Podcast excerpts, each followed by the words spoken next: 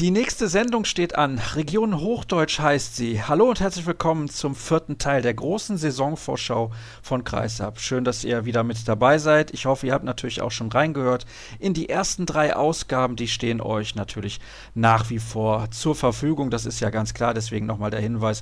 Hört da sehr, sehr gerne rein. Und heute beschäftigen wir uns mit dem TBV Lemgo Lippe, mit dem weiteren Traditionsvereinen aus der Gegend dort, aus Ostwestfalen, Lippe zumindest, mögen sie es ja dort lieber gerne, wenn man Lipperland sagt und die anderen sagen lieber Ostwestfalen, aber es soll uns nicht weiter interessieren. GWD Minden ist natürlich gemeint und die TSV Hannover Burgdorf macht dann den Abschluss. Zunächst in der Leitung ist der Kollege Jörg Hagemann von der Lippischen Landeszeitung. Hallo Jörg. Ja, hallo Sascha. Das Schöne ist, wir zeichnen am Sonntagabend auf, kurz nach dem DHB-Pokal und, wie der Zufall so wollte, der TBV Lemgo-Lippe hat gespielt in Wermelskirchen. Die Bergischen Panther haben dieses First Four im DHB-Pokal ausgetragen. Es ging im Finale gegen den Wilhelmshavener HV und weil das nur gut 25 Minuten von meiner Haustür weg ist, war ich mal so frei und bin zu diesem Spiel hingefahren, um mir das anzusehen. Mein Eindruck war, das war ganz souverän und locker, was der TBV da gemacht hat. Schien gut drauf zu sein. Wir gehen gleich dann darauf ein, dass ein paar Spieler verletzungsbedingt gefehlt haben, wie zum Beispiel Tim Soton oder André Kogut. Das sind natürlich nicht irgendwelche Spieler für den TBV, aber zunächst, Jörg, ich würde gerne auch mal allen Leuten ein bisschen mitgeben, auch in nächster Zeit, wie lange meine Experten eigentlich schon ihre Mannschaften begleiten. Wie lange ist das bei dir der Fall? Oh, da muss ich aber erstmal lange überlegen, weil das nämlich schon lange Zeit her ist. Also ja, also im Prinzip von der ersten Bundesligastunde an. Genauer genommen, also habe ich auch die Zweitligasaison, also 82, 81, sagen wir mal, seit 81 bin ich regelmäßig dabei. Das ist ja schon ordentlich was. Das heißt, du hast alle Höhen und Tiefen des TBV mitgemacht. Ich glaube, so kann man das formulieren. Es gab ja wirklich auch einige Höhen. Es gab Europapokalsiege, es gab deutsche Meisterschaften, aber es gab auch in den letzten Jahren häufiger mal Abstiegskampf. Jetzt in der letzten Saison Platz 12. Was sagst du denn zu dieser Tabellenplatzierung und zu der vergangenen Spielzeit? das war eigentlich absolut im Soll, die gesamte letzte Saison. Wenn man dann vielleicht mal von den Ergebnissen zum Ende der Spielzeit absieht. Allerdings, das muss man auch ganz klar sagen, das ist natürlich also auch den extremen Verletzungsproblemen geschuldet gewesen, die sich ja jetzt leider bis in diese neue Saison hineinziehen. Aber grundsätzlich war die Saison absolut in Ordnung. Also da gab es also wenig dran zu bekritteln. Ich habe es ja gerade eben schon angedeutet, über die Verletzten werden wir noch sprechen. Wer ist denn am Ende der letzten Spielzeit dann ausgefallen und wie hat sich das dann wirklich auch auf das spielerische Vermögen der Mannschaft ausgewirkt? Welche Akteure waren das? Tim Soton ist ja immer so ein Spieler, der leider mit regelmäßigen Wehwehchen zu kämpfen hat. Tut mir schon ein bisschen leid für den Jungen. Ja, also es waren ja in der vergangenen Saison, da hatten wir ja mehrere Schulterverletzungen hier. Isaias Guardiola ist eine ganze Zeit ausgefallen, Schulter-OP. André Kokut, das ist besonders tragisch, der ist zweimal an der Schulter operiert worden. Der ist der Spielführer, der Kopf der Mannschaft. Also das ist dann schon ein Schlag ins Kontor, wenn diese Leute ausfallen. Und natürlich also Tim Sutton, der im Fußgelenk Probleme hat und ja, das sind Ausfälle, die kann der TBV nicht so ohne weiteres in der Bundesliga auf Bundesliga-Niveau kompensieren. Das ist also sehr, sehr schwierig dann. Was hat denn Florian Kehrmann dann für eine Bilanz gezogen eigentlich? Ja, also er war zufrieden und ich meine, er hätte wörtlich gesagt, das war aller Ehren wert, wie man abgeschnitten hat mit dem zwölften Platz. Also man, man stand ja also auf Platz neun, also das war nah am Optimum. Nach einem Sieg in Wetzlar kann ich mich noch daran erinnern, war man Tabellenneunter. Und das wäre im Prinzip, wäre das wie eine deutsche Meisterschaft für den TBV gewesen. Platz neun und dann ging das Malheur los. Einen habe ich eben noch vergessen, der sich in der vergangenen Saison auch hervorragend entwickelt hat. Das ist Jonathan Karlsbogart zu Anfang der vergangenen Saison gekommen und der hatte sich also auch eben in diesem besagten Spiel in Wetzlar im Frühjahr auch an der Schulter verletzt. Zum Glück ist es nicht die Wurfarmschulter, sodass man hofft, dass der am ehesten noch wieder zurückkommt. Ansonsten ist also auch noch ganz von der Bildfläche verschwunden momentan ist Donat Bartok, wurfgewaltiger Linkshänder, wie wir alle wissen. Zum Fototermin ist er hier gewesen, aber ansonsten befindet er sich jetzt in Ungarn in der Reha und der hat ja Knorpelprobleme dort im Knie und das dauert also auch wohl noch einige Zeit, bis der zurückkommt. Aber die sind auch in der vergangenen Saison dann schon ausgefallen und da ist es natürlich dann eng geworden. Und bei Bartok muss man dazu sagen, er ist 2016 zum TBV Lemgo Lippe gekommen und hat nur 66 Spiele bislang absolviert. Das sagt ja auch ein bisschen was aus. Bei ihm ist das also mehr oder weniger chronisch. Aber du hast jetzt gesagt, mehrere Schulterverletzungen. Was ist denn da los? Warum sind die alle an der Schulter verletzt? Können die Physiotherapeuten und Ärzte in Lemgo keine Schulterverletzungen behandeln oder ist das einfach reiner Zufall? Nee, die werden ja durchaus in Lemgo behandelt. Also das ist ja jetzt kein ärztliches Problem oder, oder irgendwie ein Problem, was auf die Physiotherapie oder sowas zurückzuführen ist. Nein, das sind einfach unglückliche Konstellationen gewesen. Ich erinnere mich noch an die zweite Geschichte von André Kogut. Der hatte sich also recht schnell nach dem ersten Eingriff wieder zurückgekämpft und war also hoch motiviert, hoch engagiert und spielte dann also bei den Eulen in Ludwigshafen seinen ehemaligen Verein und war wie aufgedreht und hat er, glaube ich, also auch gleich schon die ersten zwei Tore gemacht. Und dann bei der dritten Aktion, wie gesagt, war es ein ganz tragischer Moment. Dann schnappte also die ja, sehr robuste Eulendeckung zu und Asad Vayuin, der Ex-Lemboa, klemmte ausgerechnet seinen ehemaligen Kumpel dort den Arm unglücklich ein und ja, und da war es geschehen. Und das war natürlich ganz bitter. Und wie gesagt, André fällt im Moment immer noch aus. Ja, und da werden wir gleich auch noch genauer drauf eingehen, wenn wir über die Perspektiven für die neue Spielzeit sprechen. Was hat denn eigentlich beim TBV Lemgo in der letzten Saison gut funktioniert? Ja, die Abwehr hat prima funktioniert. Vor allen Dingen bemerkenswert ist ja, dass man eine sehr saubere Abwehr gespielt hat. Also da ist man durchaus auch ein bisschen stolz darauf. Man ist in der vergangenen Saison, ist man die fairste Mannschaft in der Bundesliga gewesen. Man hatte also insgesamt nur pro Spiel 4,06 Strafminuten ja, das ist in erster Linie natürlich also auf so großartige Abwehrroutiniers oder Spezialisten wie Fabian van Olfen, wie Isaias Guardiola, aber auch Christian Klimek zurückzuführen, die hinten also schon durchaus Beton anrühren können. Aber vorne, da hapert es ein bisschen, vor allem im Positionsangriff habe ich immer wieder den Eindruck, wenn ich den TBV habe spielen sehen. Stimmst du mir dazu? Absolut, das ist, das ist wohl so, ja. Und wie kann man das lösen? Ja, am besten mit neuen Spielern. aber, aber, das ist natürlich nicht so einfach. Nein, Spaß beiseite. Also Florian Kehrmann hat jetzt aus diesen Problemen, die sich ja eben von der vergangenen Saison jetzt auch in diese ganze Saisonvorbereitung gezogen haben, da hört man also kein großes Wehklagen, wobei man natürlich genau weiß, dass auch ihm bewusst ist, dass hinten Pulver aus dem Rückraum fehlt. Das ist ja sonnenklar. Wenn uns das schon als Handballleien, sage ich jetzt mal so, auffällt, dann ist so ein Weltmeister wie Florian Kehrmann, der weiß das natürlich ganz genau. Aber er hat die Spielweise eben etwas verändert jetzt auch in dieser Saison, habe ich so den Eindruck jetzt in den Vorbereitungsspielen. Das Spiel ist noch etwas breiter angelegt, die Außen sind noch etwas mehr integriert und man versucht das mit spielerischen Mitteln hinzubekommen. Man versucht sehr genau auf den Punkt zu spielen und in der Vorbereitung hat das bislang ganz ordentlich funktioniert. Aber die Bundesliga und die Vorbereitung, das wissen wir auch alle, das sind zwei völlig unterschiedliche Paar Schuhe. Allerdings. Und deswegen sprechen wir aber auch jetzt erstmal über die nackten Fakten und das sind die Abgänge. Da gibt es vier Abgänge zu verzeichnen in Lemgo und der bekannteste oder der wichtigste ist natürlich Tim Hornke, der den Verein in Richtung SC Magdeburg verlassen hat. Wie groß wird der Verlust sein? Was denkst du? Ja, Tim Hornke ist natürlich eine Bank gewesen. Der hat fünf Jahre in Lemgo gespielt, ist fünf Jahre immer wieder der vereinsinterne Torschützenkönig gewesen. Ich habe ihn immer Mr. Zuverlässig genannt. Und er ist auch so als Persönlichkeit und so ist er als ein wichtiger Faktor gewesen in der Mannschaft. Also das ist schon ein großer Verlust. Ebenso natürlich Patrick Zieker, der also auch über viele Jahre eine ganz verlässliche Größe war, immer die Nummer eins auf links außen. Und den zog es jetzt auch eben ähnlich, sage ich jetzt mal so, wie Tim Hornke in seine Heimat, beziehungsweise bei Horny ist es ja die Heimat der Frau. Und Patrick Zieker ist nach Stuttgart gewechselt und das ist natürlich schon eine anspruchsvolle Aufgabe gewesen, diese beiden Positionen adäquat zu besetzen. Zumal ja auch die beiden, ich sage jetzt mal zweiten Außenspieler hinter Zieker und Hornke den Verein verlassen haben. Robin Hübscher ist zum TV Hüttenberg gewechselt, Dominik Ebner ein Lemgoer Eigengewächs, der versucht jetzt beim TuS N Lübbecke einen Neustart. Und so musste man sich also komplett auf Außen ganz neu aufstellen.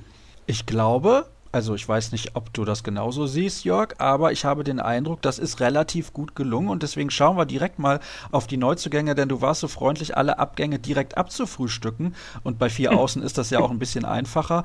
Aber ich habe jetzt auch ja heute noch den TBV spielen sehen und Bjarki Ma Elisson, der kommt von den Füchsen Berlin links außen, Nationalspieler von Island. Also ich glaube, da hat der TBV alles richtig gemacht.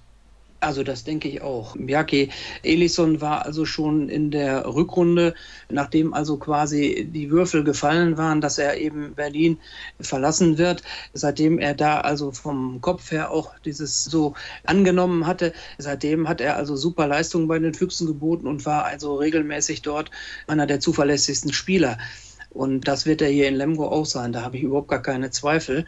Und ich denke, dass Jacke hier also eine Führungsrolle auch einnehmen wird. Er hat jetzt in der Vorbereitung ja, fast alle Spiele gemacht, weil, ich will jetzt dir nicht vorgreifen, aber ich lasse gleich schon mal den zweiten Linksaußen einfließen, Alexander Reimann. Den haben wir in Lemgo jetzt auch noch nicht so viel gesehen, weil der aktuell ja mit der U19-Nationalmannschaft um den WM-Titel in Skopje kämpft. Und naja, so war auf links außen war Bjarki allein zu Hause, wie man so schön sagt. Ja, und Alexander Reimann kommt von der zweiten Mannschaft des SC Magdeburg. Und weil wir jetzt am Abend auch schon aufzeichnen, können wir mittlerweile vermelden, die Handballfans und alle, die sich sowieso eine Sendung wie Kreisab anhören, werden es mittlerweile mitbekommen haben. Leider hat die deutsche U19-Nationalmannschaft dieses WM-Finale in Skopje verloren und zwar gegen Ägypten. Das ist mal sehr, sehr interessant. Ägypten 2021 der Gastgeber der Männer-Weltmeisterschaft. Man hat ja jahrelang gedacht, Mensch, die wollen da ins Halbfinale, das ist komplett utopisch. Aber wenn man mal sieht, auch bei der U21 WM Ägypten vorne mit dabei gewesen. Also das wird spannend zu beobachten sein, wie das in den nächsten Jahren aussehen wird und sich entwickelt. Aber wir wollen natürlich beim TBV Lemgo Lippe bleiben. Und ja, du hast es gerade gesagt, auf der Linksaußenposition scheint der Verein gut besetzt zu sein, wobei Bjarki Maelisson da ja auch in der Vorbereitung im Prinzip auf sich alleine gestellt gewesen ist. Auf der Rechtsaußenposition sieht das ein bisschen anders aus. Da war es zumindest heute so, dass eigentlich nur Lukas Zerbe gespielt hat, der vom TuS Ferndorf zurückkommt nach Lemgo. Und jetzt sagst du bitte allen Hörern nochmal, in welchem verwandtschaftlichen Verhältnis steht er nämlich mit der TBV-Vereinslegende Volker Zerbe? Volker ist sein Onkel. Volker ist sein Onkel, aber auch Lukas Vater, Andreas Zerbe, der hat also auch Bundesliga gespielt. Der war Kreisläufer und hat auch auf Außen gespielt in den Anfängen der Lemgoer Bundesliga-Zeit, Mitte der 80er Jahre. Also von daher stammt er aus einer echten Handballerfamilie. Und deswegen habe ich Experten wie dich verpflichtet, Jörg, die jahrelang schon mit dabei sind und genau solche Dinge wissen. Wunderbar. Aber er ist ja nicht alleine auf seiner Position. Bobby Schagen kommt vom TVB Stuttgart und das ist ein gestandener Bundesligaspieler. Das sieht mir nach einer sehr, sehr guten Kombination aus. Das halte ich auch für eine schlaue Variante, die man da gewählt hat. Bobby Schagen zählte eigentlich in Stuttgart ja auch zu den verlässlichen Größen. Und der wäre auch, glaube ich, ganz gerne in Stuttgart geblieben, aber irgendwie bei den Vertragsgesprächen, das hat sich irgendwie so lange rausgezögert. Und ja, dann bot sich irgendwie offensichtlich diese Option mit Lemgo. Und dann hat er natürlich auch, denke ich mal, aufgrund der Nähe zur Heimat, hat er sich dann entschieden, hier nach Lemgo ins Lipperland zu kommen und ich glaube, das ist auch eine ganz gute Wahl, auch eine ganz gute Konstellation mit diesen beiden Spielern, zumal Bobby ja also auch niederländischer Nationalspieler ist. Und da sind wir also auch schon bei so einer Thematik. Der TBV, der könnte sich eigentlich jetzt so ins Trikot so einen orangenen Balken irgendwie einweben lassen, weil wir sind sehr stark holländisch geprägt in der neuen Saison mit Fabian van Olfen und auch mit Danny Bayens, der ja auch im Winter vergangenen Jahres von der SG Flensburg-Handewitt hier nach Lemgo gekommen ist. Und wie ich finde, ist das ein Spieler, der durchaus Qualität mitbringt, um die Mannschaft besser zu machen kann sich auf Rückraummitte vor allem in Szene setzen, aber auch auf der Halbposition, wenn da ein bisschen mehr Dynamik gefragt ist und nicht ganz so viel Wurfkraft. Aber da haben wir am Anfang schon drüber gesprochen, im Positionsangriff, da habert so ein bisschen vielleicht auch, weil ein richtig, richtig guter Shooter fehlt. Den hat man auch nicht verpflichtet in Andreas Zederholm, der von GWD Minden kommt, für die halbrechte Position. Auch er kein Shooter, sondern mehr so ein Wühler-Typ. Was glaubst du, kann er dem TBV bringen? Ja, das stimmt. Andreas Zederholm schätzt sich also auch nicht jetzt als Ballermann ein. Aber das konnte man also auch sehen. Das ist ein Spieler, der sehr präzise auf den Punkt spielen kann. Und ja, also das ist auch eine Qualität, die, denke ich mal, sehr gefragt ist. Du hast es jetzt heute selber gesehen, dieses Pokalspiel dort gegen Wilhelmshaven. Okay, ist ein Drittligist. Aber wenn man das genau verfolgt hat, es war eine unheimlich hohe Effektivität da. Es waren kaum technische Fehler zu sehen. Und dazu trägt auch ein Spieler wie Andreas Zederholm sehr mit bei, der also auch sehr gut den Ball an den Kreis durchbringt und auch sehr beweglich ist. Also ich kann mir schon ganz gut vorstellen, dass das gut funktioniert. Aber du hast vollkommen recht, also ein richtiger Shooter, der fehlt beim TBV.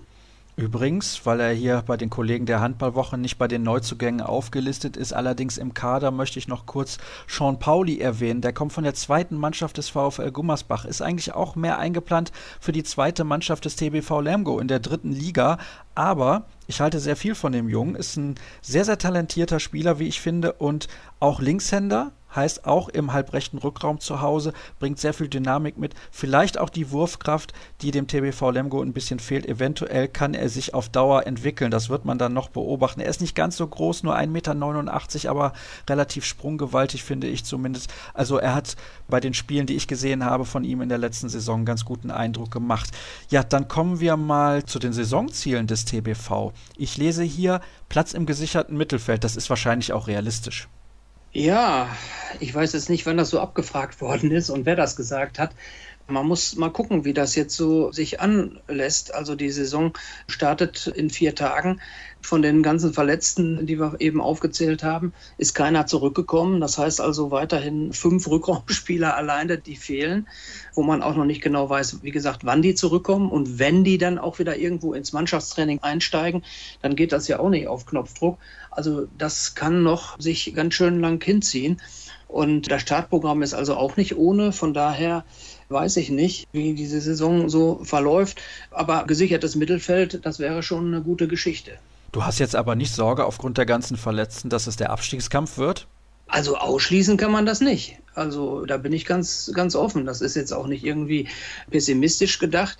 Die Mannschaft hat eigentlich einen sehr guten Eindruck in der Vorbereitung hinterlassen. Allerdings hat man aber auch jetzt nicht so die richtigen Knallerspiele gehabt oder die Knallergegner gehabt, abgesehen jetzt bei dem Turnier in Ilsenburg, bei dem Klaus Mieser Gedächtnispokal, wo also internationale Mannschaften dann auch mitgespielt haben, so wie mit Malmö oder Celje oder ich weiß jetzt nicht, wer war denn der dritte? Naja, egal. Aber ansonsten hatte man jetzt nicht so die großen Hausnummern und von daher muss man mal abwarten. Also ich glaube, das ist so im Moment, weiß man noch nicht so ganz genau, wo der TBV steht. Und man weiß ja aus der Erfahrung heraus, was passieren kann, wenn man eben schlecht in die Saison startet. Und von daher ist also jeder Punkt, den man jetzt gerade in der Anfangsphase unter diesen personellen Voraussetzungen ergattert, da ist jeder Punkt erstmal Gold wert. Schauen wir auf die mögliche erste Sieben, so wie wir das bislang immer gemacht haben, bei jeder Mannschaft, die wir genauer unter die Lupe nehmen. Und das machen wir dann logischerweise auch hier beim TBV. Peter Johannesson ist auf jeden Fall die Nummer eins im Tor, auch wenn ich finde, dass er mit Piotr Wyżomierski einen sehr guten Spannmann mit dabei hat, was die Torhüterposition angeht. Und ja, im Rückraum, das ist natürlich jetzt das große Fragezeichen. Wer wird denn in der Startformation stehen, solange beispielsweise Karls Bogart oder Sutton oder auch Kogut noch verletzt sind? Also zumindest auf den Rechtshänderpositionen. Ja, man muss gucken jetzt, also angeblich hat sich jetzt heute, oder naja, was heißt angeblich, nach drei oder vier Minuten ist ja Danny Bayens also auch verletzt rausgegangen, hat also irgendwie was am Knie. Da werden morgen irgendwelche Untersuchungen gemacht. Da weiß man nicht, ob der überhaupt zum Bundesliga-Start jetzt gegen Wetzlar dann zur Verfügung steht. Das muss man erstmal abwarten. Aber ansonsten hat man jetzt in der Vorbereitung also ganz viel mit der Konstellation mit Danny Bayens und mit dem jungen Finn Hangstein dort agiert. Auf halb rechts dann mit Isaias Guardiola beziehungsweise eben Zederholm und auf den Außen, rechts außen, entweder Bobby Schagen oder Lukas Zerbe. Ich denke mal, da wird er von Spiel zu Spiel vielleicht das vom Gegner abhängig machen oder wie auch immer. Und auf links außen ist Bjarki Eluson erstmal die erste Wahl. Und am Kreis offensiv Christoph Teuerkauf oder ist da dann die Möglichkeit, dass Christian Klimek aufgrund seiner Abwehrstärke dann zunächst die Nase vorne hat? Christian Klimek hat eine sehr gute Vorbereitung gespielt, wie ich finde, und hat also auch in der Offensive, also direkt am Kreis, am gegnerischen Kreis viele Akzente jetzt gesetzt, sodass er, denke ich mal, also auch wieder vermehrt Spielanteile vorne bekommen wird. Ansonsten muss man mal sehen, auch Teuer ist in Top-Verfassung und der will es auch noch mal wissen, da bin ich ziemlich sicher. Und das, denke ich mal, wird immer so ein bisschen davon abhängig sein, wie der Gegner agiert. Und ja, also Startaufstellung ist ja ohnehin immer irgendwie so eine kleine Spielerei von uns Journalisten. Das kann sich ja schon nach fünf Minuten immer ändern. Also weil die Trainer manchmal auch Leute aufstellen, um die andere Mannschaft dann dort irgendwie auf die falsche Fährte zu locken wo du ihn gerade angesprochen hast, also dass Christoph Teuerkauf immer super motiviert ist, das ist mir auch bewusst, aber haben sie den irgendwie auf Diät gesetzt? Also ich habe den noch nie so fit gesehen wie heute, habe ich gedacht, mein Gott, dem müssen wir noch mal was zu essen geben. Ja, vielleicht liegt das ja auch an den neuen Trikots. Also du musst keine Angst haben. Hier bei uns in Lippe, das ist ja eine sehr ländlich geprägte Region und da kommt was Anständiges auf den Teller. Also Teuer, der verhungert hier nicht, der hat ja schon immer genug zu futtern gekriegt und ich weiß nicht, vielleicht ist er ein bisschen drahtiger geworden oder so. So genau habe ich mir das noch nicht angeguckt. Ja, also das war nur mein persönlicher Eindruck. Habe gedacht, mein lieber Mann, also das hatte ich auch anders in Erinnerung. Nicht, dass er nicht fit gewesen wäre in der Vergangenheit, aber gerade für einen Kreisläufer kann das ein oder andere Kilo Muskelmasse mehr natürlich auch nicht schaden. Aber er sah topfit aus. Also der hat sogar einmal einen Sprint angezogen als links außen in der Deckung dann erste Welle. Da habe ich gedacht, huiuiui, was ist denn mit ihm passiert? Aber ja, jetzt kommen wir zum Abschluss natürlich zu deiner Prognose. Du hast eben schon so leichte Zweifel gehabt. Das Spiel gegen Wetzlar zum Auftakt ist natürlich auch ein ganz, ganz mieses Spiel. Eigentlich eins, was man gewinnen kann, aber aufgrund der aktuellen Personalsituation auch eins, was du ganz leicht verlieren kannst. Absolut, ja. Wetzlar hat in der ganzen Vorbereitung noch kein Spiel verloren. Also von daher hat Florian Kehrmann, denke ich mal, keine Probleme, die Mannschaft da zu motivieren. Ist ja also auch ein Anreiz, dass man die erste Mannschaft vielleicht ist, die Wetzlar kitzelt jetzt in dieser neuen Saison. Aber zweifellos ganz schwierige Aufgabe, zumal es eben in der Rittal Arena ist. Und ja, muss man mal sehen. Also insgesamt, ja, würde ich sagen, wenn man so 13, 14 oder so in dieser Richtung sich aufhält oder so, dann denke ich mal, ist das schon ganz gut. Naja, Jörg, da bin ich mal gespannt, ob meine weiteren Experten in der heutigen Ausgabe auch so dezent pessimistisch unterwegs sind, wie du das bist. Ich bedanke mich recht herzlich. Das war sehr amüsant und aufschlussreich. Und ja, jetzt machen wir die erste kurze Pause und gleich geht's dann weiter mit GWD Minden. Vom TBV Lemgo Lippe kommen wir wie angekündigt zu GWD Minden und da begrüße ich den Kollegen, den ich in den letzten Jahren immer begrüßt habe, Christian Bendig vom Mindener Tageblatt. Ich grüße dich, hallo. Hallo Sascha. GWD hat am Wochenende als einziger Bundesligist, also fast als einziger Bundesligist, aber nicht das Achtelfinale des DHB-Pokals erreicht. Was war denn da los?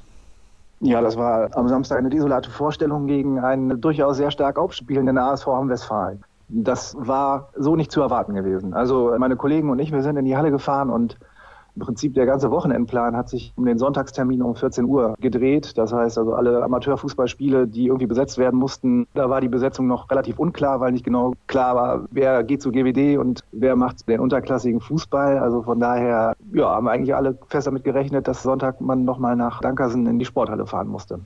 Ja, das ist natürlich dann auch etwas, was ein bisschen reinfließt mit in die Beurteilung wahrscheinlich deiner Saisonprognose, aber da werden wir dann am Ende unseres Gesprächs ein wenig schlauer sein. Schauen wir zurück auf das, was in der letzten Saison der Fall gewesen ist bei GWD. Platz 14 für die Mannschaft von Frank Carstens ein bisschen unter Wert? Ich weiß nicht, ob man am Ende sagen muss, dass es unter Wert war. Definitiv war mehr drin gewesen, aber das hat man sich mehr oder weniger durch eine sehr schwache Rückrunde verbaut. Also ich weiß jetzt gar nicht, wie viele Punkte man nach der WM-Pause tatsächlich geholt hat, aber viele waren es nicht mehr.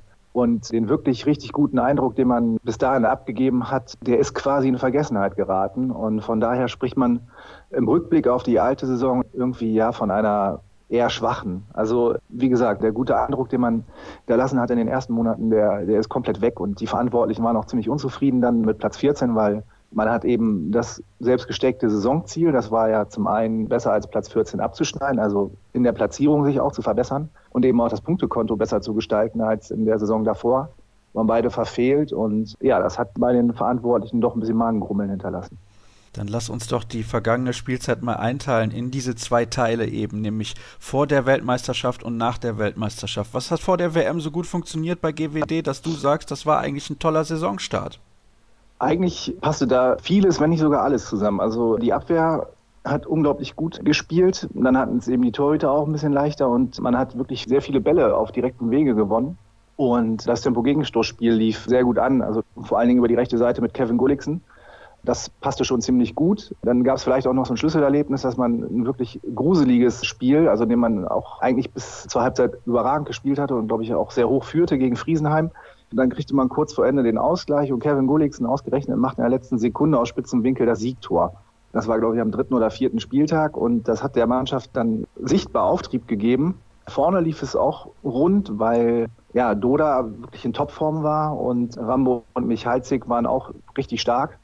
Und das führte dann eben alles dazu, dass GWD sich zwischenzeitlich auf Platz 7 gespielt hat. Dann kam aber trotzdem der erste Bruch und das war beim Spiel gegen den Bergischen AC auswärts in Wuppertal, dass man verloren hat.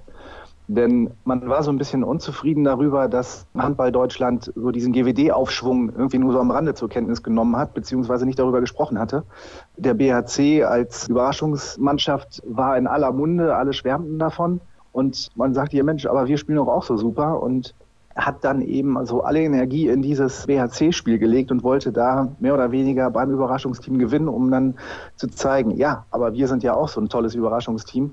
Ja, das ging dann leider Gottes nach hinten los. Nach einer ziemlich schwachen Vorstellung hat man da in Wuppertal verloren und das war der erste Knick in der Serie. Und dann kamen eben die Monate, in denen die Doda-Entscheidung herbeigeführt werden musste und als die dann negativ in Bezug auf Doda ausfiel, das heißt, dass man den Vertrag nicht noch einmal verlängert, gab es eben schlechte Stimmung in der Mannschaft. Und die hat sich dann eben auch auf die zweite Saisonhälfte übertragen. Und das Punktekonto belegt das ja auch. Und vor allen Dingen auch die Leistungen in den Heimspielen, die waren dann eben auch nicht mehr so doll.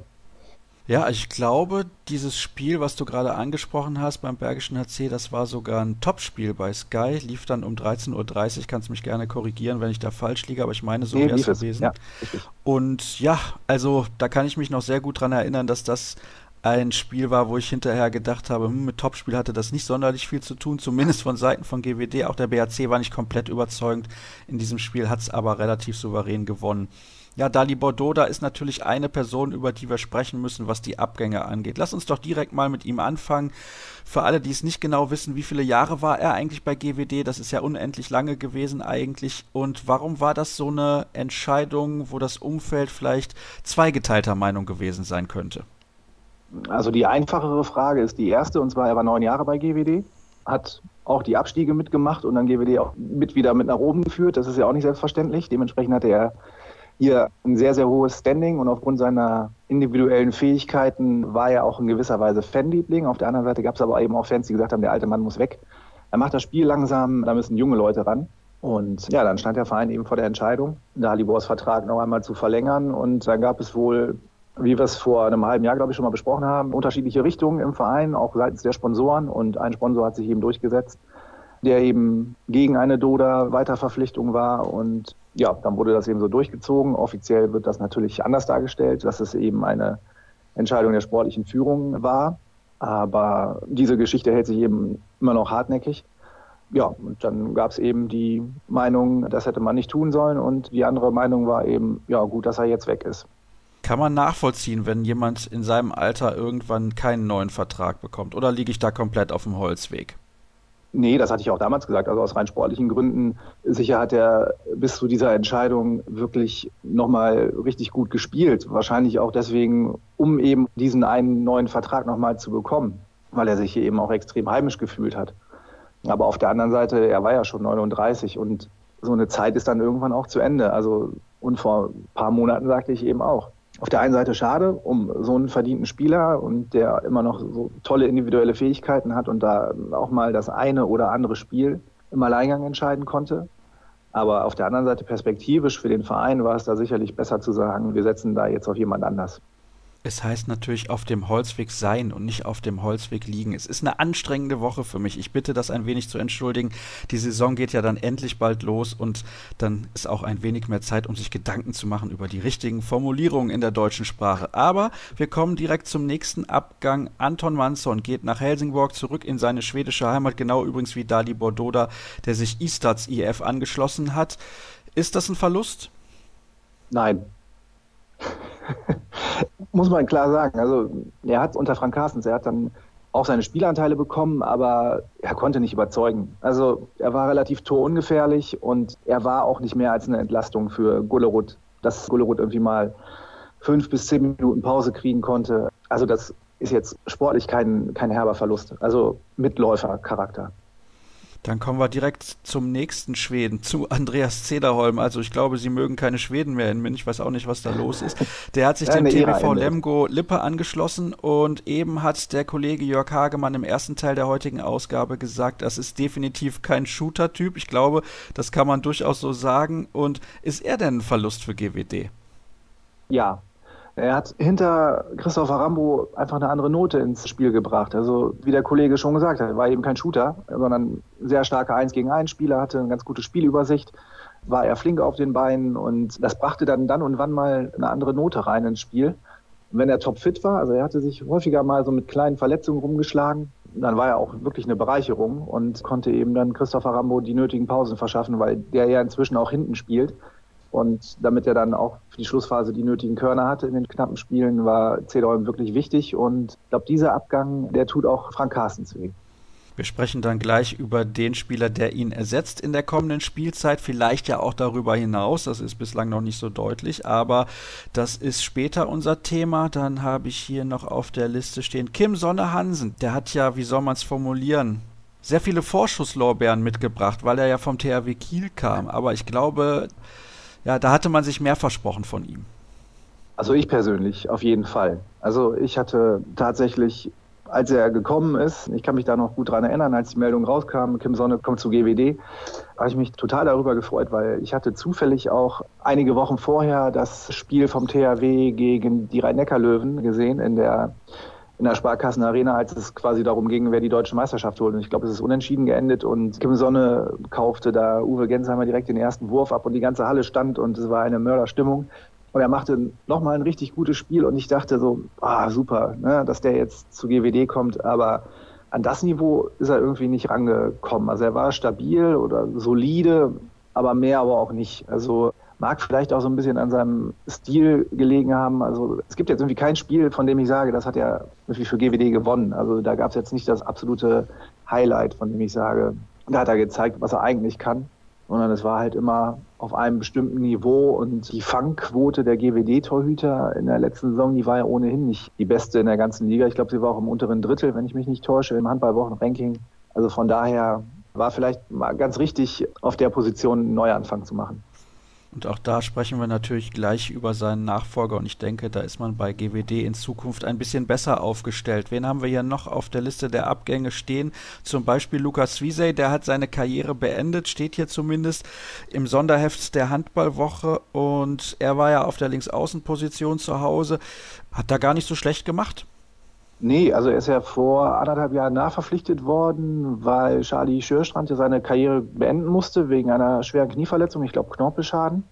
Und ja, Lukas Wieser, trotz seiner, ich glaube 37 Jahre, als er kam, der hat die Champions League gewonnen, der weiß, wie das Spiel funktioniert und der hat auch keine große Anlaufzeit benötigt und hat seine Sache wirklich gut gemacht, vor allen Dingen so in diesem Zusammenspiel mit Mats Korte, so der Junge aus der eigenen Jugend und dann eben so der alte Haudegen und er hat auch was von links aus manchmal ein bisschen ungewöhnlich ist, aber er hat Frank Carstens auch taktische Möglichkeiten gegeben. Also wenn irgendwie die normale 6-0-Deckung nicht funktionierte, dann hat äh, Zwieser da so einen relativ wilden Indianer vorne vorgespielt und da sind auch viele Gegner tatsächlich nicht so zurechtgekommen.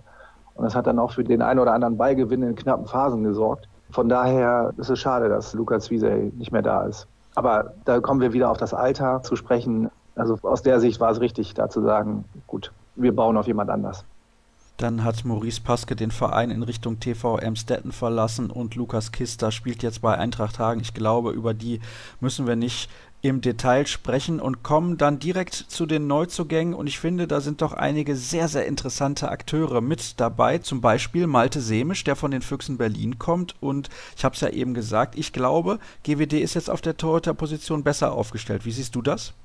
Semisch fällt vielleicht auch durch seine Körpergröße noch ein bisschen mehr auf als Sonne.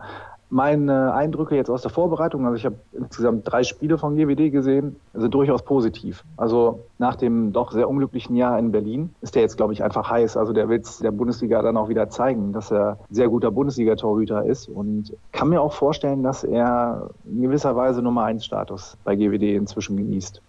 Oh, das ist ja sehr interessant. Espen Christensen, der Norweger, ist ja auch nicht der allerschlechteste Torhüter. Du hast allerdings eben auch erwähnt, die Fangquote der beiden Keeper war in der vergangenen Spielzeit nicht die beste und befand sich im unteren Drittel der Bundesliga und dementsprechend glaube ich, ist auch bei ihm noch ein wenig Luft nach oben. Christoph Reisky kommt auch von den Füchsen Berlin. Für die halbrechte Position, ist ja dann der Nachfolger von Andreas Zederholm und daher die Frage, was traust du ihm zu? Und was muss er auch leisten können, damit er wirklich eine Entlastung ist für Christopher Rambo? Was Christoph Reisky wirklich leisten kann, kann ich aktuell überhaupt nicht beurteilen, denn er fiel in der Vorbereitung mit einem Muskelfaseranriss aus und von daher habe ich ihn das erste Mal gegen Hamm spielen sehen. Und da spielte er in der ersten Halbzeit zwei Angriffe. Den ersten Wurf hat Felix Storbeck gefangen. Dann den zweiten Angriff hat er technischen Fehler gemacht. Und in den letzten fünf Minuten kam er dann nochmal drauf und hat den Ball eigentlich nur weitergespielt, ein bisschen Druck auf die Deckung gemacht. Kann sein, dass da einfach noch die Bindung zum Spiel fehlt. Also das kann ich wirklich nicht beurteilen, ob er eine Verstärkung ist oder ob er Ergänzungsspieler sein wird. Also das wäre dann auch unfair. Also er hat jetzt gegen Hamm einen wirklich unglücklichen Auftritt gehabt, aber das hatte eigentlich jeder im GWD-Dress und von daher wäre das jetzt unfair, zu diesem Zeitpunkt eine Einschätzung abzugeben, weil ich habe keine belastbaren Eindrücke. Hast du denn belastbare Eindrücke, was Lukas Meister angeht, den Kreisläufer, der von den Kadetten Schaffhausen gekommen ist? Das ist auf jeden Fall, wenn man die Kreisläuferposition als Pärchen begreift, also Gullerud und Lukas Meister zusammen im Vergleich zu Gullerud und Manzon, ist das sicherlich eine Verstärkung. Körperlich ist er ziemlich gut beieinander, sehr kräftig, muss in meinen Augen noch so ein bisschen daran arbeiten, wenn er den Ball bekommt, dass er ihn schneller verarbeitet, schneller Richtung Tor kommt. In seinem Stellungsspiel manchmal muss er mehr schauen, dass er zwischen die Abwehrspieler kommt und nicht vor den Abwehrspieler. Aber er kommt auch eben aus der Schweizer Liga und ich glaube, Bundesliga ist dann nochmal ein etwas anderes Niveau, auch wenn Lukas Meister schon in der Champions League Erfahrung gesammelt hat. Aber der wird sicherlich in den nächsten Monaten sich auf das Niveau bringen und dann wird er in Verbund mit Gullerud auf jeden Fall auf dieser Position eine Verstärkung darstellen. Da bin ich mir ziemlich sicher. Dann haben wir hier noch Joscha Ritterbach, über den wir sprechen müssen. Der kommt von Frisch auf Göpping. Dort war er auf Linksaußen die klare Nummer zwei hinter Marcel Schiller. Aber ich nehme an, er wird sich die Position mit Mats Korte teilen und dementsprechend auch deutlich mehr Spielanteile bekommen, als das jetzt zuletzt der Fall gewesen ist in Göppingen. Ja, im letzten Jahr war es eindeutig so, der Außen, der angefangen hat bei GWD, also das war auch auf der rechten Seite so, der hat zumeist auch durchgespielt. Da hat Frank Carstens eigentlich jedes Spiel immer an Frischen gebracht. Wie das sich jetzt darstellt, also auf rechts kann ich mir vorstellen, dass diese Taktik oder diese Herangehensweise weiterhin durchgeführt wird. Auf der linken Seite bin ich mir nicht ganz so sicher. Also ich habe drei Spiele gesehen. Da hat dann Ritterbach gegen Coburg gespielt, Korte gegen Leipzig und dann Ritterbach jetzt gegen Hamm. Und da ist mein Eindruck, dass Korte der deutlich stärkere ist. Mir persönlich, das ist jetzt aber eine reine persönliche Meinung, ist Ritterbach ein bisschen zu verspielt. Und Korte ist da eher der geradlinige Spieler, der ein bisschen klarer im Abschluss ist. Ich glaube auch ein bisschen stärker in der Verteidigung. Da hat dann aber Ritterbach auch ein kleines Plus auf seiner Seite und zwar, dass er auf der 5-1 wohl ganz gut vorne im Raum verteidigen kann, also Passwege zustellen kann, die Angreifer ein bisschen weiter zurückdrängt durch sein Stellungsspiel. Da muss man eben abwarten. Prinzipiell gebe ich dir recht, was du gesagt hast, offenes Rennen, vielleicht 50-50 von den Einsatzzeiten. Ja, wird man jetzt abwarten. Ich glaube aber eher, also mein Bauchgefühl sagt, dass Korte da die Nummer 1 sein wird. Dann haben wir hier noch einen Spieler, der besonders interessant ist, wie ich finde. Er bringt einen großen Namen mit nach Minden. Juri Knorr heißt er. Er kommt vom FC Barcelona aus der zweiten Mannschaft ähnlich wie Jannik Klein, der zu den Eulen nach Ludwigshafen gegangen ist. Und bei ihm ist es so, sein Vater Thomas Knorr unter anderem einmal EM-Torschützenkönig gewesen, auch liegt schon einige Jahre zurück, aber ein bekanntes Gesicht im deutschen Handball, hat für Kiel gespielt, hat für Flensburg gespielt und ich glaube auch für den HSV oder vielleicht vertue ich mich da auch gerade und er hat in Lübeck gespielt, aber ich meine, er hätte auch für den HSV gespielt. Wie auch immer, es ist nun so, die Erwartungen sind wahrscheinlich relativ hoch, wenn man mit dem Namen Knorr irgendwo in der Bundesliga einen Vertrag unterschreibt. Ja, das ist wohl so. Man hat aber direkt probiert, das so ein bisschen einzudämpfen. Also es wurde dann schon auch gesagt, dass die zweite Liga in Spanien, in der glaube ich 160 Tore geworfen hat, doch eher das Niveau hat wie hier in Deutschland die dritte Liga in der Spitze. Also dementsprechend schon darauf hingewiesen, dass es schon noch ein weiter Weg ist zum Bundesliga-Format. Aber aufgrund dessen, dass jetzt eben Pachivalau sich verletzt hat in einem Vorbereitungsspiel, ist er jetzt ins kalte Wasser geschmissen worden und hat die letzten drei Spiele, die ich gesehen habe, hat er mehr oder weniger auf der Mitte durchgespielt. Ja, und ich muss sagen, seine 19 Jahre macht er das schon wirklich gut. Der hat unfassbare Anlagen, also das kann einer werden.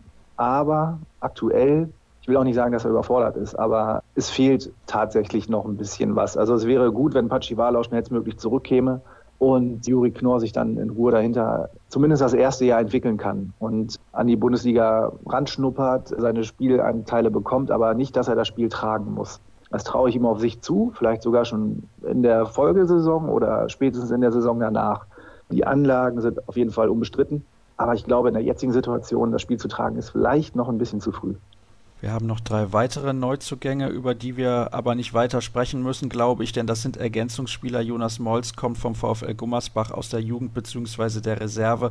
Dann haben wir Leon Grabenstein und Justus Richzenhain, beide aus der eigenen Reserve hochgezogen. Das sind aber auch vor allem dann Spieler, die natürlich in Trainingssituationen definitiv helfen können, wenn auch mal der ein oder andere Spieler verletzt ist. Kommen wir zu den Erwartungen bei GWD. Jetzt schaue ich gerade mal.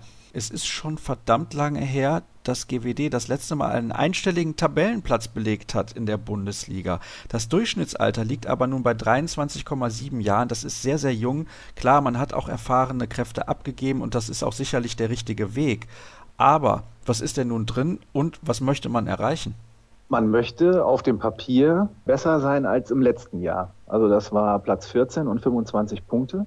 Ich sage, in der jetzigen Verfassung, so wie sie sich gegen Hamm präsentiert haben und auch gegen Coburg war es nicht besonders dolle, sage ich, wenn dieser Platz 14 wieder erreicht wird und man spielt eine halbwegs ruhige Saison, ist das schon ein riesiger Erfolg. Aus dem einfachen Grund, weil dann hat diese Mannschaft eben Möglichkeiten, also wenn sie jetzt nicht in Stress gerät, kann sie sich in Ruhe weiteres Potenzial erarbeiten und erschließen. Und ich glaube, dass diese Mannschaft eine wirklich gute Zukunft hat. Nur in diesem Jahr eben noch nicht. Also da bin ich wirklich der Meinung, Beiflach halten und das Gerede vom einstelligen Tabellenplatz. Letztes Jahr war er ja drin gewesen, sollte man vielleicht jetzt mal beiseite schieben und auch dieses, wir wollen unbedingt besser werden als letztes Jahr. Wenn es eine ruhige Saison wird um Platz 14, ich glaube, dann ist das Potenzial auch erstmal wirklich gut für dieses Jahr ausgeschöpft. Denn wie gesagt, diese Einschätzung steht vielleicht jetzt auch noch unter dem Eindruck von Hamm und von dem Testspiel in Coburg beim Spilo Cup. Da glaube ich, dass bei GWD stark genug sein wird, nicht in Abstiegsbredouille zu kommen, aber man sollte vorsichtig sein.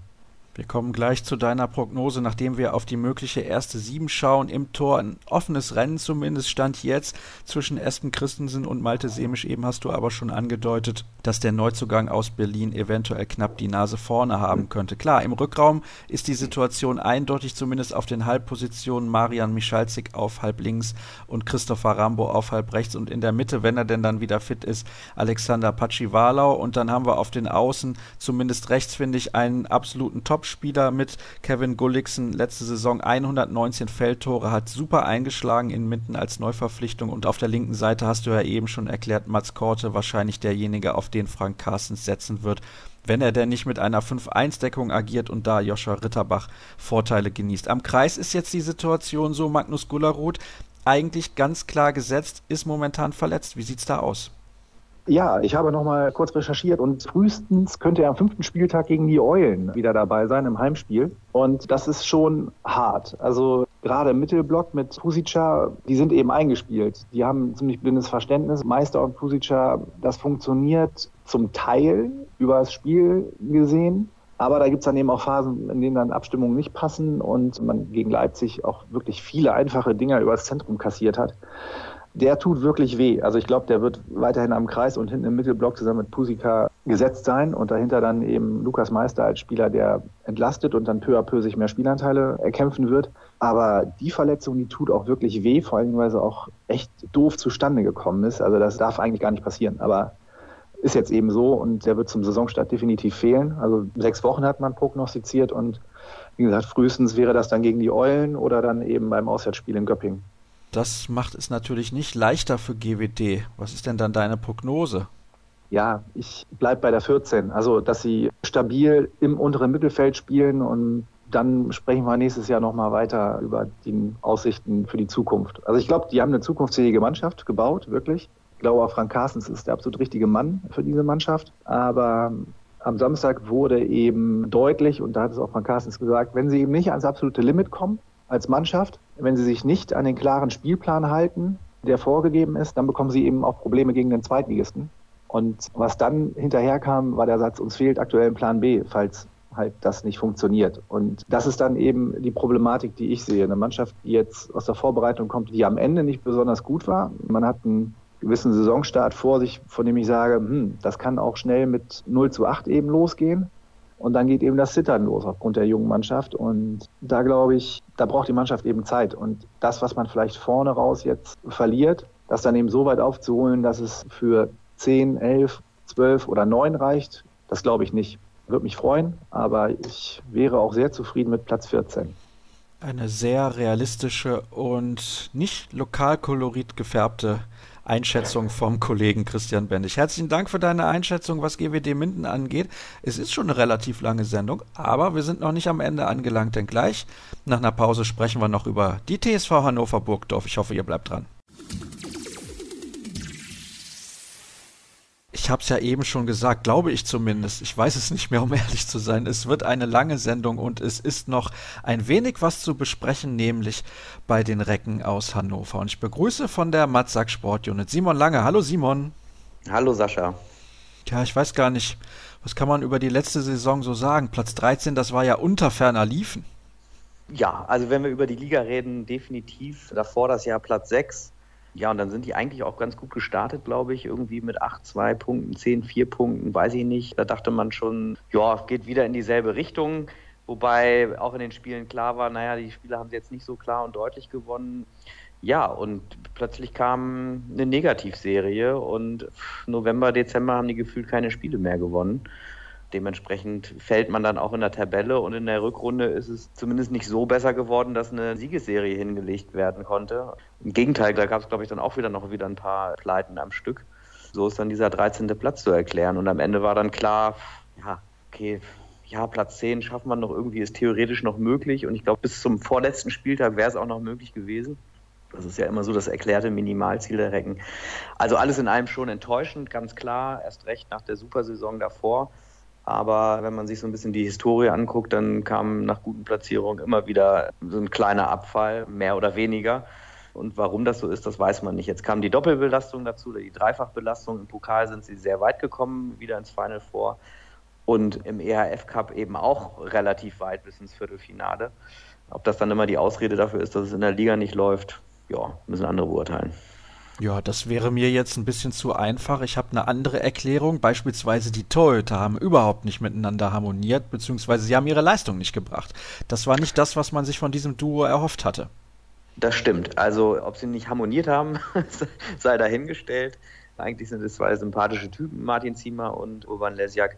Aber sie haben tatsächlich von Beginn der Saison an wirklich meist daneben gegriffen. Und natürlich ist es immer auch ein Zusammenspiel mit der Abwehr sind die Lücken zu groß in der Abwehr, dann kann der Torwart vielleicht auch nicht so viel reißen. Aber tatsächlich hat ja jeder Torwart irgendwie mal dann doch seine ein, zwei gigantischen Spiele, wo er quasi jeden Ball hält. Und diese Spiele gab es eben bei Martin Ziemer und Urban Lesjak nicht. Bei Urban Lesjak ein Spiel, ich glaube Lemgo Achtelfinale im Pokal. Da hat er fast alles gehalten, das war es dann aber auch.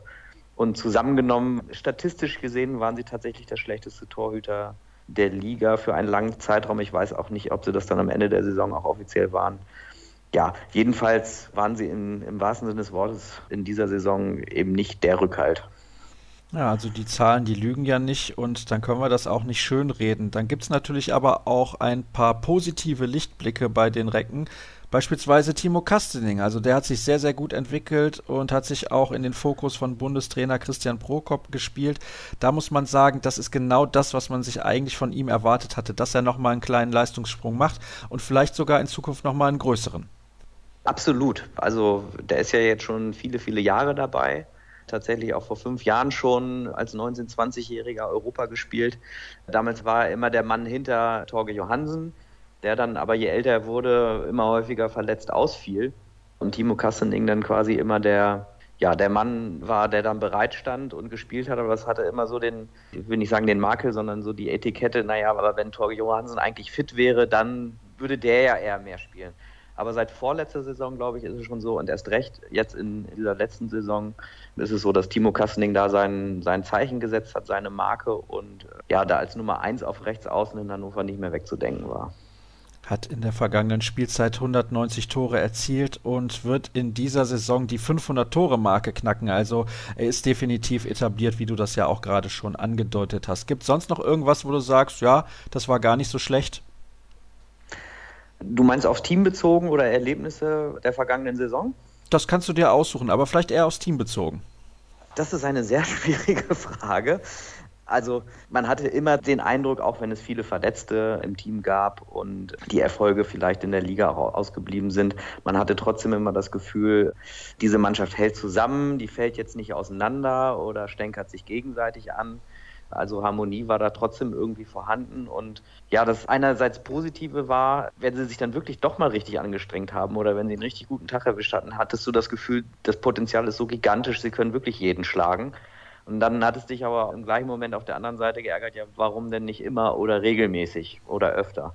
Also die Recken haben auch in der letzten Saison Freude gemacht, eben nur teilweise und eben viel weniger als in der Saison davor. Und das war dann trotzdem schön, aber andererseits ärgerlich, weil man sich eben, wie gerade erwähnt, das einfach ja, häufiger gewünscht hätte. Auch als Fan würde ich mal sagen. Und dann gibt es natürlich aber ein leidiges Thema, über das wir noch kurz sprechen müssen. Da kannst du uns vielleicht auf den aktuellen Stand der Dinge bringen. Denn der TUI-Arena-Boss Günther Papenburg und die TSV Hannover Burgdorf, die verstehen sich momentan nicht so sonderlich gut. Da geht es ja um Gelder, die eventuell gezahlt werden sollen oder müssen oder wie auch immer. Vielleicht kannst du das auch nochmal ganz kurz darlegen. Was ist da momentan los? Ja, das ist schwierig in wenige Worte zu fassen und würde tatsächlich hier den Rahmen dieser Sendung sprengen. Letztendlich geht es darum, dass Günther Papenburg wohl zugesichert hat bei den Partnerschaftsgesprächen oder Vertragsverhandlungen, dass wenn eine Lücke im Etat entstehen sollte oder das Budget nicht ganz erreicht werden sollte, dass er diese Lücke dann schließt. Entweder mit seinem Geld oder alternativ mit weiteren Sponsoren, die er ranschafft. So. Und das hat er wohl versprochen und das ist auch wohl verankert. Und die Recken haben halt gesagt, naja, okay, für diese Saison XY, ich glaube, es war die vorletzte Saison, da fehlen uns halt zwei Millionen. So, bitte gib mal. So, und Herr Papenburg zweifelt das aber an, weil er glaubt, dass die Recken viel, viel mehr eingenommen hätten und so weiter und so fort und weigert sich halt, diese zwei Millionen zu zahlen, beziehungsweise will dort genaue Unterlagen haben. So, und die Recken haben schon ziemlich viel Papier eingereicht, was eigentlich reichen müsste, aber eben Herrn Papenburg nicht reicht. Und deswegen streitet man sich. Und außerdem hat er wohl mir nichts, dir nichts die Nebenkosten in seiner Arena erhöht, sodass er andererseits auch sogar noch Geld von den Recken fordert. Also einerseits will er aus den und den Gründen nicht zahlen und andererseits fordert er aber auch noch Geld von den Recken, dass die zahlen müssen äußerst kompliziert und schwierig und ja, man muss wahrscheinlich schon Fachmann sein, irgendwie, um da richtig durchzusteigen. Jedenfalls gibt es immer noch keine Entscheidung. Landgericht Pferden entscheidet das und es ist jetzt nochmal verschoben worden, schon mehrmals und eine Entscheidung, also die Anwälte sollen sich jetzt irgendwie einigen, die Anwälte von Herrn Papenburg und der Recken und das sollen sie in Richtung Herbst tun und dann gibt es wohl eine Entscheidung. Und wenn die Entscheidung so fällt, gibt es sicherlich irgendwie eine Revision und dann zieht sich das sicherlich noch ein, zwei Jahre. Hm, das hört sich nicht sonderlich gut an, zumal es ja nicht so ist, dass die Recken Geld zuhauf zur Verfügung hätten. Da sprechen wir aber vielleicht dann gleich noch drüber, wenn wir über die Abgänge diskutieren. Na, dann machen wir das doch direkt einfach mal. Passt ja auch in den normalen Ablauf der Sendung. Und Kai Hefner kommt natürlich da einem direkt in den Kopf. Der ist zur MT Melsung gegangen und da ist ja auch Geld geflossen. Das ist natürlich, da müssen wir nicht drüber reden, Simon, ein schmerzlicher Verlust, denn er war der sportliche Leistungsträger in den letzten Jahren, die Führungspersönlichkeit der Recken. Absolut, sportlich definitiv ein Verlust.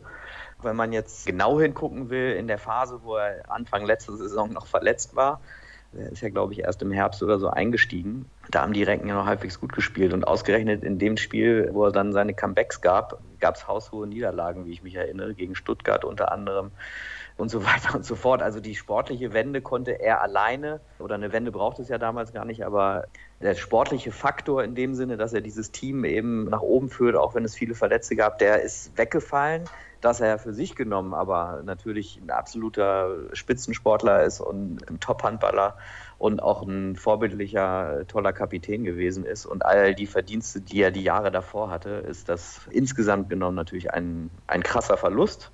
Und es stand ja fest, ich weiß nicht, ob man das den Hörern nochmal erklären muss, es stand ja fest, dass er 2020 dann nach Ablauf seines Vertrages hier in Hannover nach Melsung wechseln würde. Und dann ploppte eben aber auch das Gericht, Gerücht auf, das Gericht sage ich schon, das Gerücht auf, dass er wohl vorzeitig auch Hannover Richtung Melsung verlassen könnte, weil die Hessen ja über genügend Kleingeld verfügen und eben diesen Spieler auch sofort haben wollten.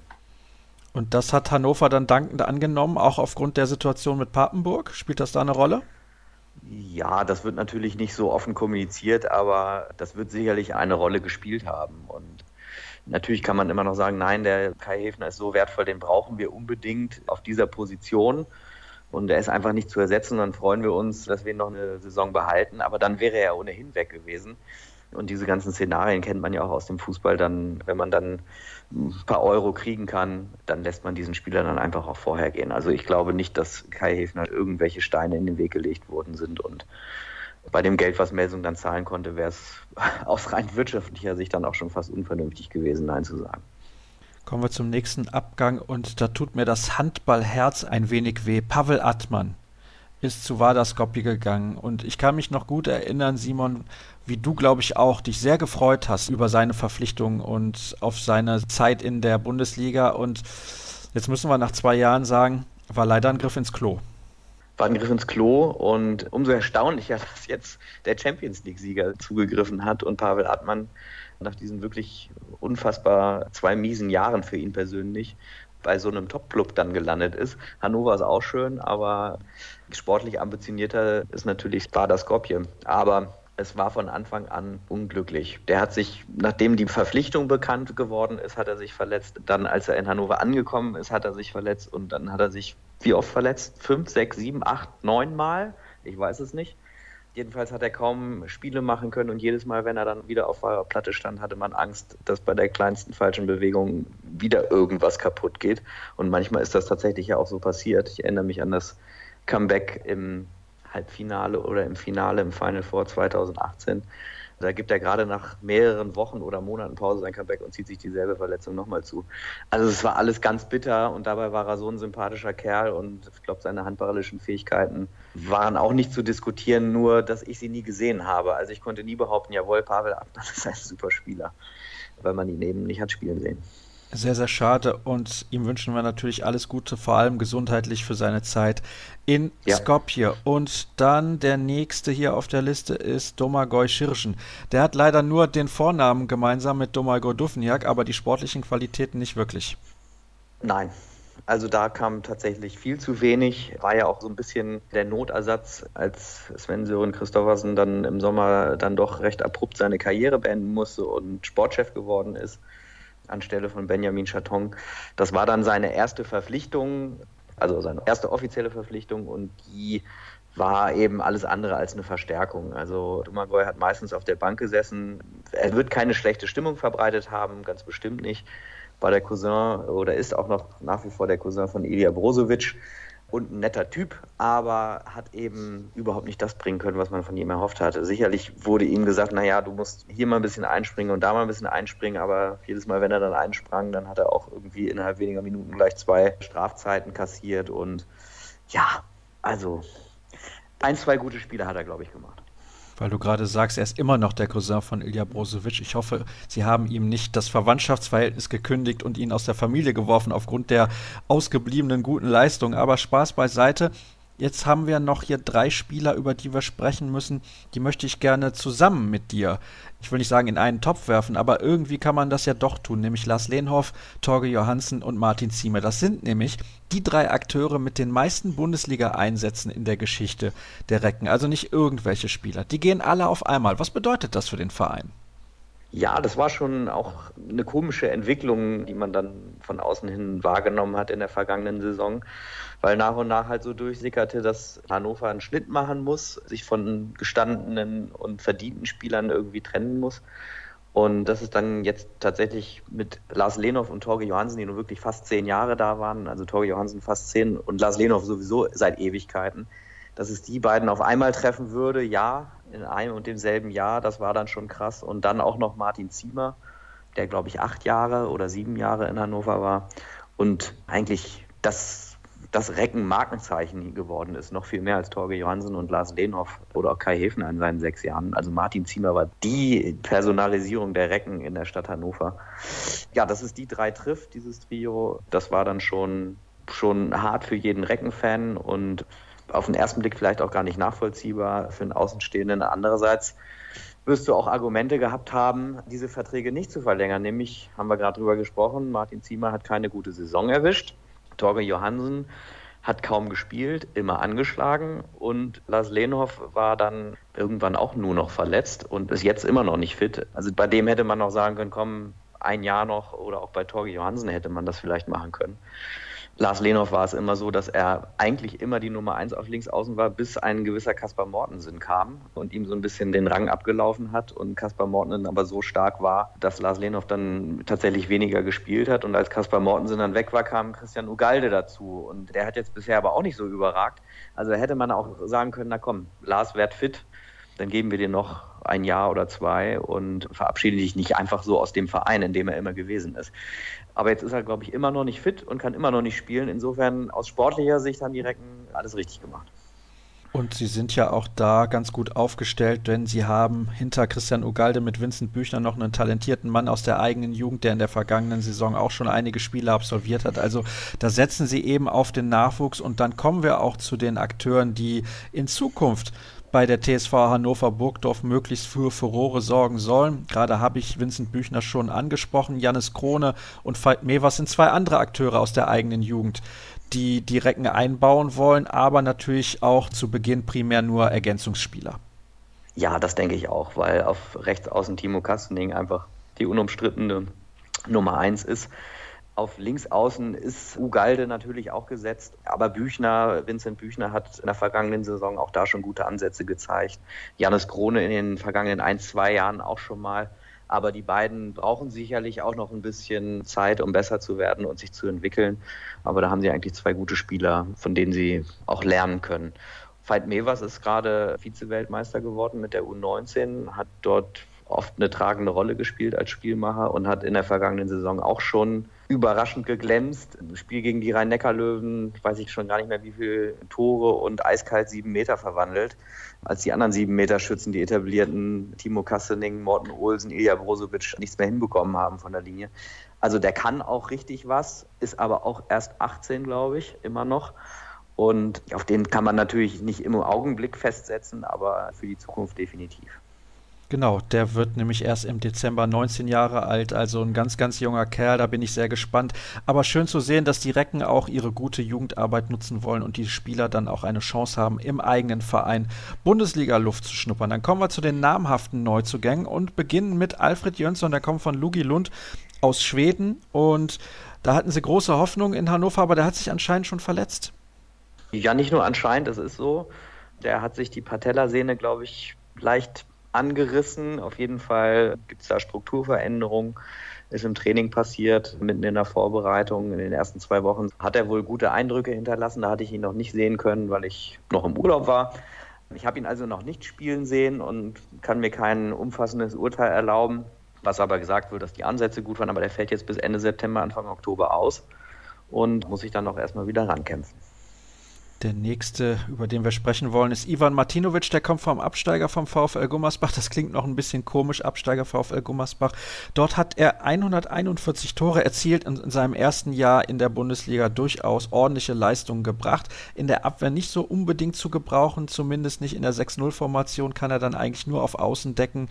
In der 5-1-Formation kann er vorne auf der Spitze allerdings agieren, aber auch da sicherlich noch ausbaufähig. Das ist der 1 zu 1 Nachfolger eigentlich für Kai Häfner. Richtig. Nachfolger in dem Sinne schon. Ob er ihn jetzt eins zu eins ersetzen kann, das würde ich jetzt zumindest in der ersten Saison zumindest mal noch anzweifeln. Der Bernd Gessert, der Hauptsponsor der Recken, der hat neulich gesagt beim Sponsorenabend, Martinovic ist in zwei Jahren besser als Hefner. Das ist natürlich eine steile These. Aber er und auch die sportliche Leitung haben tatsächlich echte Gründe und offenbar jetzt auch Erfahrungen, warum sie den Jungen so loben. Also das scheint tatsächlich eine Rakete zu sein, die sich entwickelt. Er ist bei der U21 auch Vize-Weltmeister geworden. Wie war es bei der U19 und ist zum besten Spieler des Turniers gewählt worden. Und hat offenbar jetzt auch in den ersten Testspielen und vor allem im Training einen fantastischen Eindruck hinterlassen. Also Sven Sören Christoffersen, der sportliche Leiter, hat geschwärmt von ihm nach dem ersten Training. Da darf man also gespannt sein und so ein geflügeltes Wort, die Recken werden wohl noch viel Freude an ihm haben. Ich glaube, das trifft sogar zu. Und viel Freude werden Sie wahrscheinlich auch haben in Hannover an Domenico Ebner. Der kommt von einem weiteren Absteiger von der SGB BM Bietigheim. Dort war er meiner Meinung nach der beste Akteur über die ganze Saison gesehen in der vergangenen Spielzeit. Und wir haben ja zu Beginn schon darüber gesprochen, dass die Torhüter in der letzten Saison nicht so sonderlich geglänzt haben. Ich denke, das war eine gute Entscheidung, ihn zu holen. Ein Torhüter mit Perspektive. Und ich kann mir auch sehr gut vorstellen, da kommen wir dann gleich auch fast direkt mit zum Blick auf die erste Sieben, dass er die Nummer eins im Kasten sein wird. Hm, so weit würde ich nicht gehen tatsächlich. Urban Lesjak ist ja schon da und hat sich zum Ende der Saison auch stabilisiert in seinen Leistungen, hat jetzt, glaube ich, auch nochmal einen Schritt gemacht. Ich glaube, es war noch nie so unklar, wer die Nummer eins in Hannover ist. Das würde ich jetzt überhaupt nicht unterstreichen, dass das Domenico Ebner wird. Er ist auch noch relativ jung. Ja, natürlich ist es ein sympathischer Typ und hat den Recken auch schon richtig wehgetan und sie genervt in den Spielen gegen Hannover. Kurioserweise haben sie ihn ziemlich zeitnah danach dann auch verpflichtet. Der muss auch erstmal beweisen, dass er hier auch den Kasten irgendwie dicht hält. Deswegen würde ich mich überhaupt nicht aus dem Fenster lehnen und sagen, der ist die Nummer eins. Was sind denn dann die Erwartungen für die kommende Spielzeit? Will man wieder unter die Top Ten? Ja, das ist ein realistisches Ziel. Höher sollte man da auch nicht greifen oder auch schon wieder von Europa träumen. Das ist jetzt eine stark verjüngte Mannschaft viele, viele verdiente Spieler oder eben auch Topspieler weg. Im nächsten Jahr kommt möglicherweise noch ein viel größerer Umbruch auf die Recken zu. Die haben aber noch einen Morten Olsen, der seine letzte Saison spielt. Du weißt, ich bin persönlicher Fan von Morten Olsen. Und so wie das in der Vorbereitung gelaufen ist, hat er auch richtig Bock auf seine letzte Saison in Hannover. Wird die Tage jetzt, glaube ich, noch ein zweites Mal Vater und kriegt dadurch vielleicht auch noch einen Schub und kümmert sich noch mehr um die jungen Spieler. Das ist ja auch sein Auftrag. Deswegen, wenn er verletzungsfrei bleibt und das, das Team lenkt, Fabian Böhm, der neue Kapitän, gestandener Nationalspieler, Timo Kastening haben wir darüber geredet, ein aufstrebender Martinovic, ein weiterer solider Linksaußen Ugalde, Kreis, Pevnov, Brozovic und ein junger Joshua Thiele. Brauchen wir, glaube ich, auch nicht drüber reden. Wenn die Torhüter dann auch ihre Leistung bringen, dann ist Top Ten auf jeden Fall sicher, würde ich mal behaupten. Aber ich glaube, wir müssen nicht über Platz 5 oder 6 oder 7 oder so reden. Naja, ab 7 vielleicht.